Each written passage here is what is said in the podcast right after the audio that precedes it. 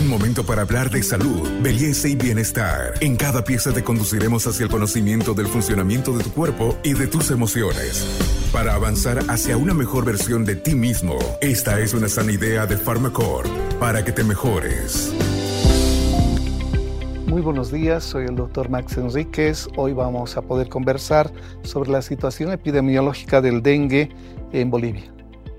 ¿Cuál es la situación epidemiológica de este dengue que empieza a llegar a Bolivia y que el año pasado nos dejó tristeza, luto, muchas preocupaciones en los lugares o las zonas endémicas? Vamos a hablar precisamente cuáles son estas zonas en Bolivia y dónde debemos tomar mayor alerta. Para empezar a comprender cómo está Bolivia en este tema del dengue que nos preocupa mucho cuando empiezan a llegar las lluvias, el intenso calor, el acúmulo de las aguas en el oriente del país, por favor, ¿cuál es la situación epidemiológica del dengue? Los mosquitos, ¿en qué zona nos están afectando más, por favor? Mire, hemos estado en la semana 49 eh, con 419 casos sospechosos.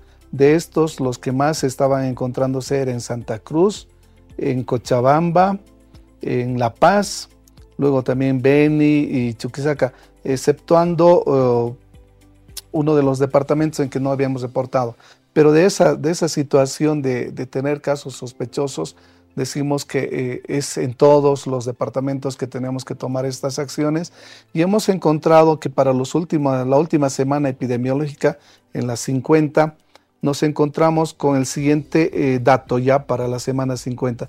Tenemos la, la semana 49 habíamos tenido 76 casos positivos para la semana 50 se han reportado 23 casos. O sea, ha habido una disminución, pero esto es eh, fruto también de, esas acciones de prevención, es la aplicación de la gestión integrada del, manejo del vector. ¿Qué quiere, ¿Qué quiere, decir esto?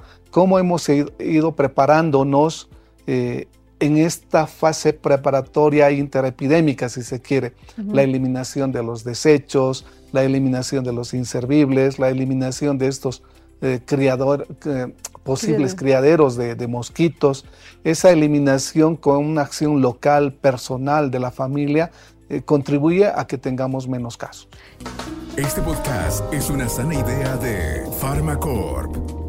Y cuando nosotros hablamos, por supuesto, del dengue, siempre, casi siempre pensamos en Santa Cruz, pero el año pasado afectó La Paz, hubo riesgo también y mucho trabajo de las brigadas de salud y de la población en el norte de La Paz. ¿Cuáles son las zonas consideradas de mayor riesgo por este tiempo? En este momento estamos con, alerta en el norte de La Paz. Norte de La Paz. Sabemos de, de Tipuani, sabemos de todas sus comunidades que han sido afectadas por lluvias bastante intensas y ahí se ha empezado a hacer los, la acumulación de estas aguas. Eh, este mosquito tiene esa característica, no es un mosquito de agua sucia, es más bien un mosquito de agua limpia. Y, claro, el agua de la lluvia es propicia para que eh, puedan empezar a, procrearse estos, estos mosquitos, ¿no es cierto? El norte de La Paz es lo que más nos está preocupando ahora. Se han enviado brigadas de apoyo también, nunca tratando de reemplazar las actividades de los municipios o del departamento, sedes en su característica como rector en salud del departamento necesita tomar estas acciones y los municipios con quienes hemos trabajado ya desde el mes de agosto en estas fases preparatorias son las quienes van a estar eh, trabajando en esto. El epicentro, doctor, sigue siendo la ciudad de Santa Cruz hay algunas zonas de mayor riesgo que otras. ¿Usted nos puede hablar un poquito de estas características? Sí, eh, Santa Cruz tenía el mayor número de casos sospechosos y los confirmados. Eh, tenemos zonas siempre ya clásicas de esos hacia la zona del Chapare, que son lugares que bastante nos cuesta trabajar también con ellos. Eh, es una zona endémica para la enfermedad. tenemos también eh, otra de las características hacia Beni, Riberalta, Guayará, eh, parte de lo que es Trinidad, también ha sido importante eh, tomarlos en cuenta. hay zonas endémicas Pando también. sí, Pando también hemos tenido, aunque menor número de casos, porque estas acciones también, bueno, Pando también por su característica es más pequeño, se puede hacer un control más rápido, la diferencia con el resto de los departamentos. Ya lo saben, entonces es importante tomar acciones tempranas, es importante la eliminación de los mosquitos, tome usted medida, los mosquiteros son recomendados en esta época, doctor. Sí, sí sin duda que camisas de manga larga, aunque pareciera contradictorio, ¿no es cierto? Tenemos altas temperaturas eh, en Santa Cruz, han estado con 35, 38, 39, hasta 40 grados. Eh, la zona de Bermejo y Acuiba, que han tenido temperaturas bastante elevadas, pero también la presencia del mosquito es importante.